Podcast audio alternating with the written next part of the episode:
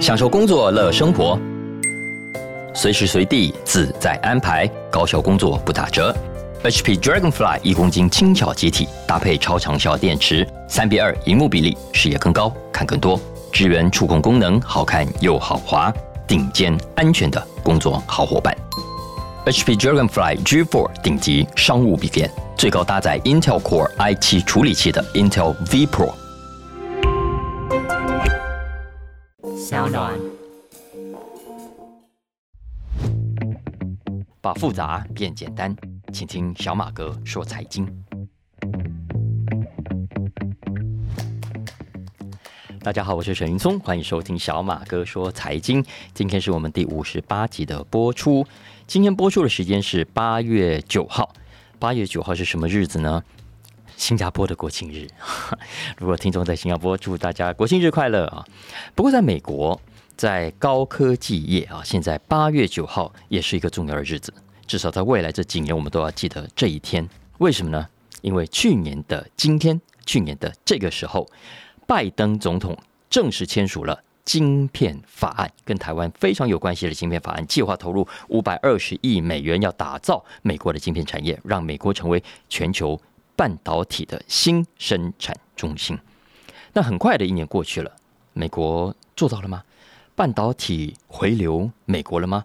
那对台湾的台积电，对韩国的三星又造成了什么样的影响呢？来，等一下小马哥跟大家谈一谈啊。不过在谈这个新闻之前，小马哥昨天预告了，今天要帮大家来 update 一下过去讲过的一些新闻啊。那今天我先讲两个就好。嘿，很巧，这两个。都跟诈欺案有关。那两位跟诈欺有关的主角最近怎么样了呢？首先，我们来看美国众议员 George Santos 啊。那我们知道，这小子当选了众议员之后被踢爆啊，原来大家都被他骗了，根本就是一个小骗子啊，而且是一个累犯。怎么个累犯呢？大家想想看啊，你可以想象吧，一个堂堂的美国众议员，现在被人家发现。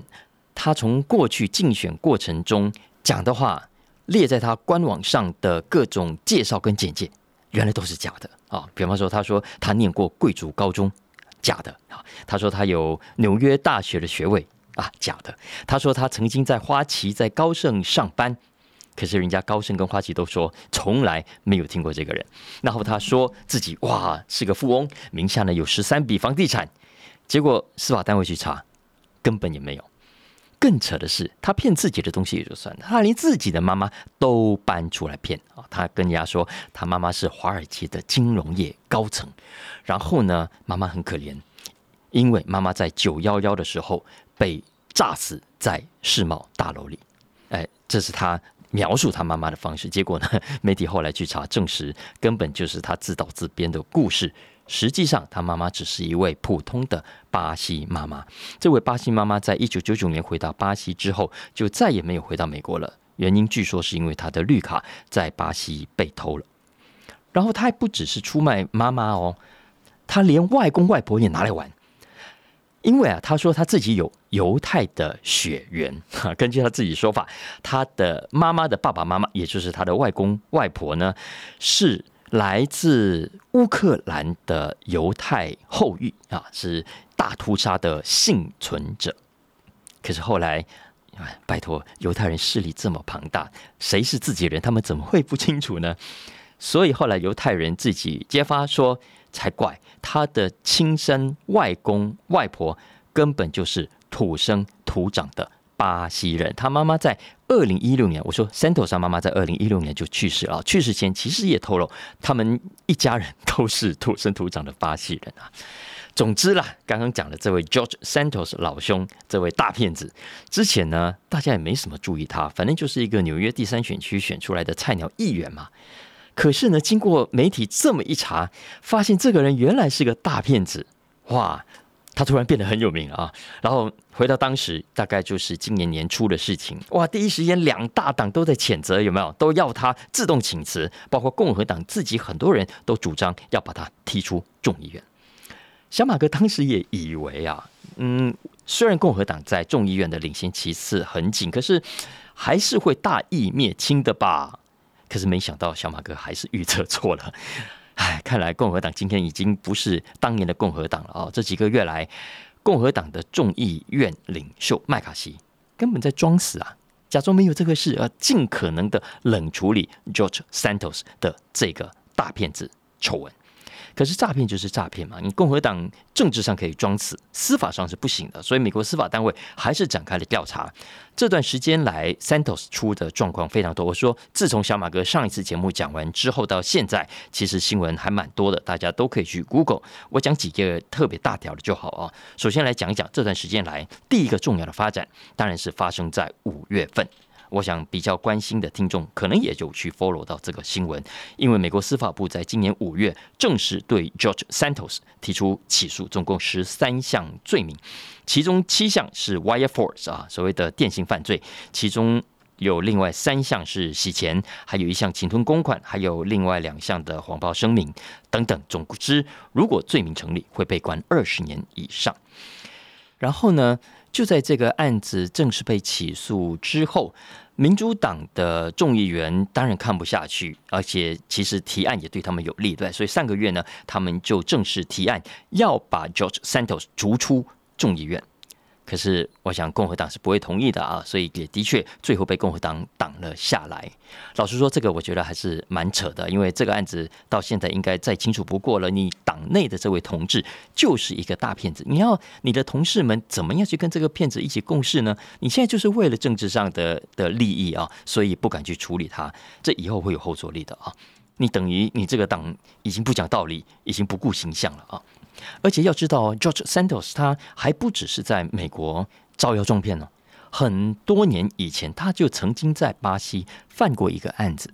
因为根据巴西的司法文件，这个其实蛮好笑的。George Santos 啊，曾经在二零零八年在巴西的里约热内卢一家商店，用假名字开了一张假支票，买了一堆东西，里头包括一双网球鞋。为什么特别提到这双网球鞋呢？因为这双球鞋好死不死不是他自己要穿的，而是拿来送人的。而送人这件事情啊，就证明了天网恢恢啊，贼心该败。为什么？因为本来照理说，商店就算事后发现是一张假支票拿不到钱，可是有人怎么办？根本就抓不到人啊。可是偏偏 Santos 这双鞋子就去送人，而被送的这个人怎么样？觉得不合适，拿回去店里要退换。所以才被店家给逮到，巡线查出，哦，原来是 George Santos 这位老兄，而当时他还用另外一个假名字啊。总之呢，巴西当局在二零一一年正式的起诉了他，可是当时他已经远走高飞，飞到美国去，抓不到他了。那如果 Santos 从此隐姓埋名啊，继续过他的平凡老百姓的日子也就算了，巴西政府可能也抓不到他。可是你看看。贼心该败就是该败。今年一月这个事情爆发之后，也就是小马哥上次讲这个故事的时间前后啊，巴西当局也看到了，所以呢，巡线也就抓到了这个家伙。那为什么提这个案子呢？因为就在刚刚讲的司法部起诉他五月份的隔天呢，他也跟巴西和解了这个案子。据说他付了大概五千美金左右啊，换得了不再起诉。总之。赔给老板算了啊，这个案子就算结束了。可是 George Santos 的丑闻就此结束了吗？当然没有啊！你这个骗子哈，他不会只骗一次两次的啦。所以果然就在不久之前，也就是大概两三个礼拜前，《纽约时报》。踢爆了另外一件事，这个事情也是很扯！我跟大家讲一下，大家一定有听过或者看过一种诈骗，搞不好你应该也有收到啊，也就是有人从非洲写信给你啊，从哪里写信给你说啊，这个某某人继承了一大笔遗产或者有一大笔资金卡在银行，被政府冻结了，出不来啊，希望你可以帮忙。如果你可以帮忙把钱弄出来之后呢？可以分给你一大笔钱，有没有啊？大家应该很熟悉吧？这种手法，我在很多年前呢就收到纸本的信哦，我还留着，以后我看看有机会再来分享给大家看。那后来就改成 email，然后现在连讯息呀，哈，都都都有这种诈骗。根据《纽约时报》报道呢，原来 Santos 啊，搞不好也在涉嫌玩这一招，想要去骗人。因为根据《纽约时报》报道。George Santos 他在当选之前，因为开始准备参选了嘛，就有人带他去认识一些金主啊。共和党有很多有钱人都喜欢赞助政治活动了。有一天呢，Santos 就约了另外三名男子，跑去找一个共和党的金主啊，很有钱的商人，跑去跟这个金主说呢，有一个波兰的富豪，这个富豪想要投资加密货币，可是呢，因为不能对外讲的原因，他的资金呢被冻结了，所以他不能买。但是他看好了这个未来加密货币的机会，所以透过 George Santos 找上这位金主，希望金主可以帮忙。事成之后呢，会给金主一大笔的钱作为酬劳。大家听了觉得怎么样？你会不会觉得很怪？会不会觉得很熟悉的诈骗手法？的确，这位共和党的金主当时就是这么感觉，他心里就想。啊，这不是传说中的 呃，英文名叫做 Nigerian 诈骗啊，尼日利亚。因为当时很多这个信都是来自非洲的尼日利亚，所以这个金主后来没有理他们。那这个金主呢，不肯对《纽约时报》透露真实的姓名，因为他担心，他说如果让外界知道他原来认识 Santos 啊，会影响他的生意哈。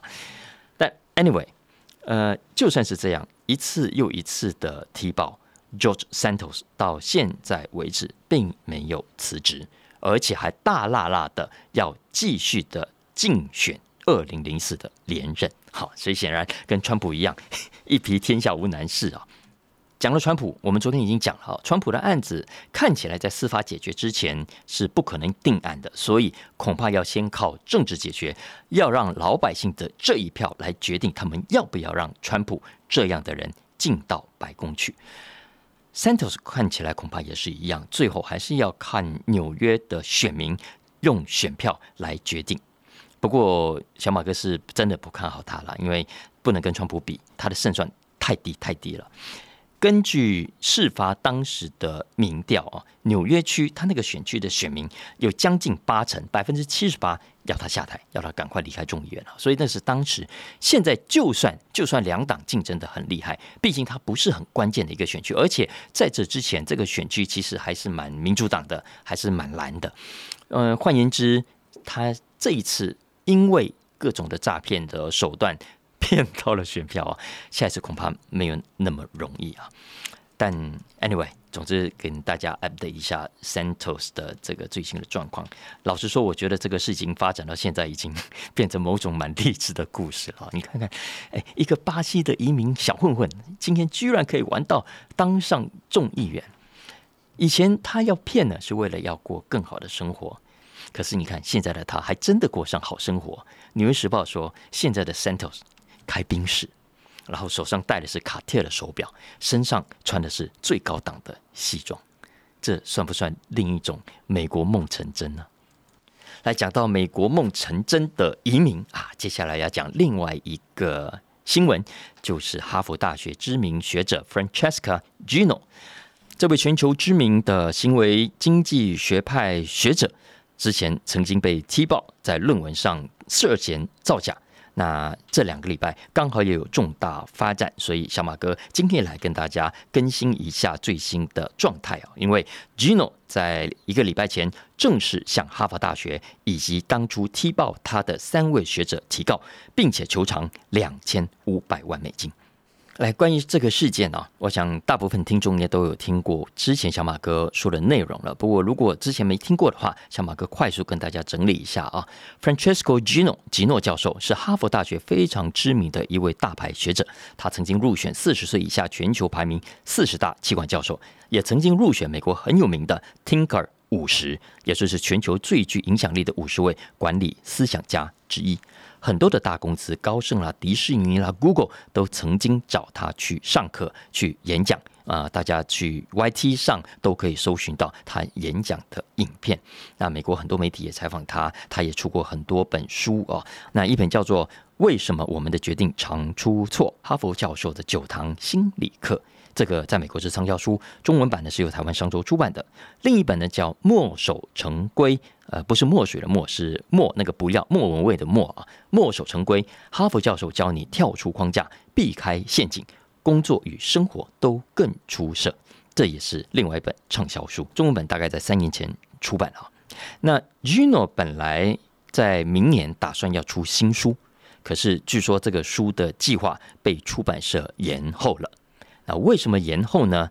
就是因为最近闹出的这个丑闻。因为有学者发现，Gino 过去所发表的论文当中所引述的多项实验，看起来有明显被操弄、造假的现象。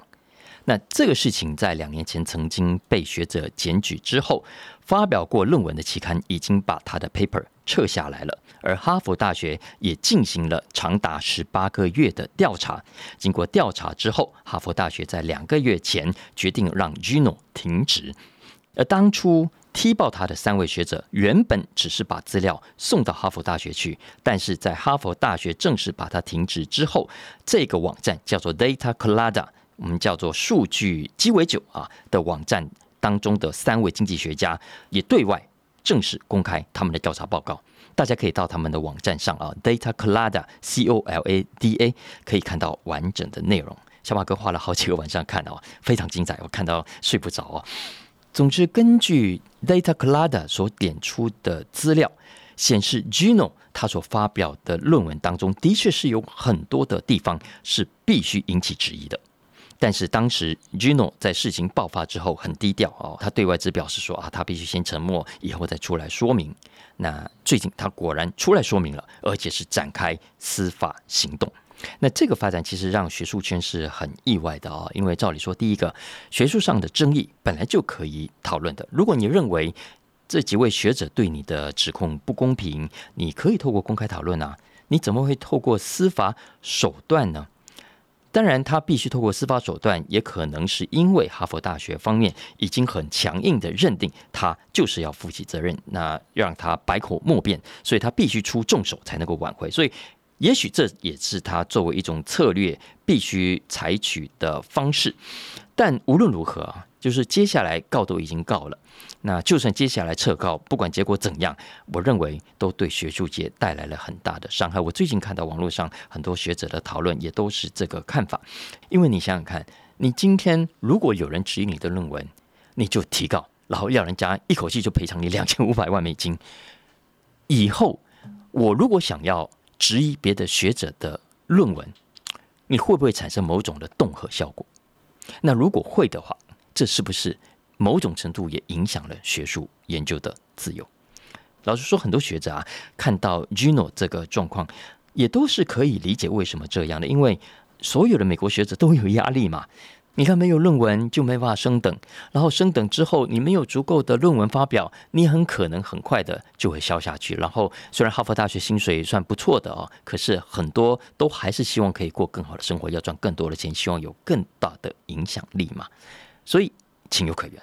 可是问题就出在，第一，人人都有压力啊，但不是每个人都会这么急的采取这么激烈的手段。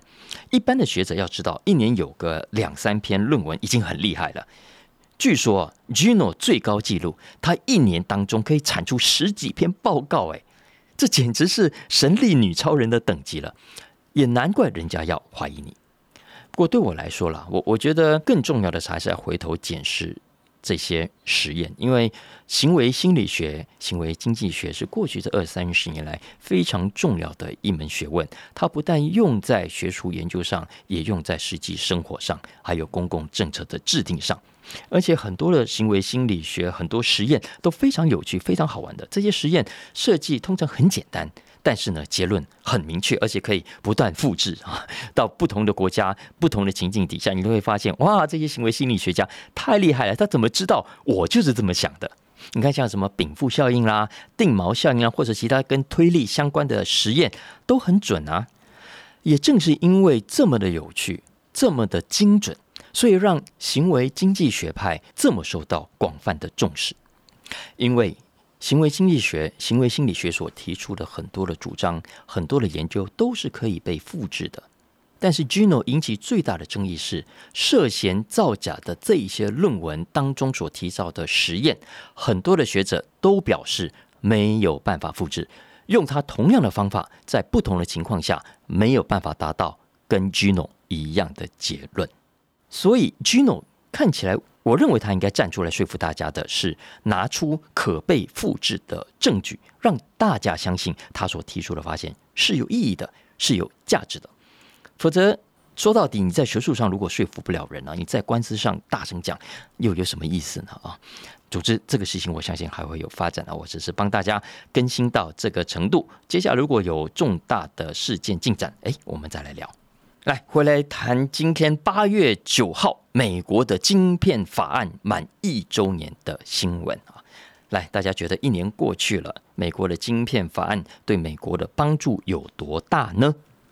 今天早上我看《经济学人》的网站，诶，正好他趁着这个时间点发了一篇重要的新闻。这篇文章要谈的就是美国晶片制造业复兴成真的吗？我先快速讲一下《经济学人》这篇文章的结论啊。基本上，《经济学人》给美国给拜登泼了一大盆冷水，因为他的结论认为没有错。过去这一年来，从美国签署了晶片法案之后，晶片产业者总共投资了两千亿在美国。如果一切顺利的话，二零二五年全球的高阶晶片会有百分之十八生产地在美国。过去我们看到了台湾的台积电在美国投资四百亿，韩国的三星要投资一百七十亿美金，美国自己的 Intel 也要加码投资四百亿在亚利桑那州跟俄亥俄州。所以过去这一年来可以看到，两大党都说啊，这是美国的大成功。可是《经济学人》这篇文章说，你要说成功吼，言之过早，言之过早。《经济学人》点出了几个重要的理由。首先，第一，在美国哈要盖半导体厂，它的代价是比在亚洲高非常的多的。首先，盖厂的速度比亚洲慢；第二，接下来的营运成本比亚洲高；以及第三。未来的产能规模也远远比亚洲要来的小。怎么说呢？举盖厂速度来说好了。这篇文章根据 The Center for Security and Emerging Technology 的数据说啊，在中国或者在台湾要盖一座新厂，从开始盖到完工前后大概要六百五十天啊，这是在中国跟台湾。那么在美国呢，九百天。整整多了快九个月的时间，所以这是盖厂的速度。你想想看，这个钱就是多一天就是多烧一点的意思啊。所以，如果从盖厂的成本来看，在美国盖一座工厂，要比在亚洲高出百分之四十啊。所以，这是盖厂的速度以及盖厂的效率要付出的代价都比亚洲来得高。所以在这种情况下，这是不利美国晶圆半导体厂的原因之一。原因之二是盖完厂之后，问题就解决了吗？当然不是，因为接下来还有营运成本。而美国半导体厂的营运成本，大家想都知道，会比台湾、会比中国要来的高，非常的多。根据这篇文章说啊，在美国要维持一个半导体厂的营运，所必须付出的营运成本，比在亚洲要高出百分之三十。其中最重要的部分，当然是薪资啊。他说。如果能够找到人才的话，如果因为人才真的很难找，你看最近台积电就说他的这个亚利桑那厂必须延后一年，就是因为他找不到有足够半导体经验的员工。而就算台积电找到的，他要付出的薪资代价也会比在亚洲找人要来的高很多。所以这是在美国经营半导体厂的难处之二。难处之三，经济学人说是接下来的产能规模，因为我们知道量越大，你的单位成本越低。在亚利桑那州啊，目前规划中的月产量是五万片，这相当于两座 Mega Fab 的产能。可是呢，我们看看台湾的台积电啊，光是 Giga Fab 就有四座。什么叫 Giga Fab 呢？就是每个月生产十万片。我想，这也就是为什么上礼拜我们在访问林宏文的时候，他就讲了，张忠谋就说，在美国生产是划不来的啦，美国生产成本一定是更贵的，原因就在这里。这也就是为什么你放眼望去，对全球主要的晶片厂来说，虽然他们现在有把一些资金跟资源转到美国去，但是可预见的未来，美国不会是他们的主力战场。以台积电来说，主场。还是在台湾，对三星来说，主要的投资还是集中在韩国。就算是美国自己的 Intel 哦，Intel 是自己美国公司哦。经济学人说，Intel 在美国之外的投资也大过在美国本土的投资。所以在这种情况下，《经济学人》给大家一个一个大致的图像啊，也就是说，最后实际上，就算未来美国的几个半导体厂顺利完工，然后火力全开、产能全开，其实第一，它也满足不到美国本土需求的三分之一。美国 Apple 所需要的晶片还是得靠台湾，未来 AI 所需要的晶片也还是得靠台湾啊。所以这个是整体来说，《经济学人》目前为止不看好美国搞半导体厂的几个重要的理由。而且，《经济学人》还点出哦，刚讲的这个晶片法案，大家都知道，它一个重要的规定就是你拿政府的钱，你就不可以去中国设厂。但是，不去中国设厂这件事情，对西方的产业来说，到底是加分还是减分，也要打一个问号。因为经济学人有引述 Semi 的统计啊，他是说，二零一九年全球的低阶晶片，中国的市占率是五分之一。但是呢，也因为美国想办法要阻止中国发展高阶芯片，所以逼的中国它必须更加强去赶快扩大它在低阶晶片的市场。所以到了二零二五年，中国在低阶晶片的市占率，全球的占比会提高到三分之一。而中国在低阶晶片的市占率提高，代表着什么意思呢？也是代表着未来全球晶片在低阶部分哦，这些西方的半导体厂会面临很大的来自中国的竞争压力。中国会销价，中国的价格会比较低，因为它的生产成本比较低。相较之下，欧洲、美国，你们这些生产成本比较高的国家，你们生产这些低阶的晶片就比较没有竞争力。比方说，我们最近已经看到荷兰的 NXP。也已经提出了严重的警告，也就是说，晶片法案呢，老实说，最后是伤人还是伤己，还是要打一个问号的。再加上现在你推晶片法案是不是一个好时机？现在你硬是要逼这些半导体厂跑到你美国去开设厂、去开新厂，到底是不是一个好的决定？也要打一个问号。为什么？因为时间点，因为景气循环。我们都知道。呃，通常都是在景气好的时候来扩厂嘛。可是你现在回头看，偏偏美国在扩厂的这段期间，景气好不好啊？景气是往上还是往下？当然是往下。我们看到疫情之后，整个需求大停滞，所有的高科技半导体厂的库存都在飙高。所以你看，台积电第二季的营收掉了百分之十，然后全年也不看好。Intel 第二季的营收也掉了百分之十五啊。三星其实大家都差不多。也就是说，你在需求停滞、大家还在消耗库存的阶段去大举的扩张，对你来说不是一个聪明的决定。这是经济学人在今天最新上的一篇文章啊，小马哥在这里跟大家赶快趁热来分享。当然，经济学人最后有很持平的说。老实说，这个晶片法案的成败一年是看不出来的，我们可能还是要往下观察几年再说。只是我们现在从资本市场、从股价已经反映到，投资者目前为止是不乐观的。那美国接下来要怎么去应应全球的半导体厂，要怎么去走下一步，以及对于未来的中美科技战、中美之间的半导体战会带来什么样可能后续的影响？我想这是大家可以开放一起讨论跟思考的。希望大家喜欢我们今天的内容啊！有任何问题、有任何需求，也可以到我们网站上跟我们来互动。OK，我们下礼拜见，拜拜。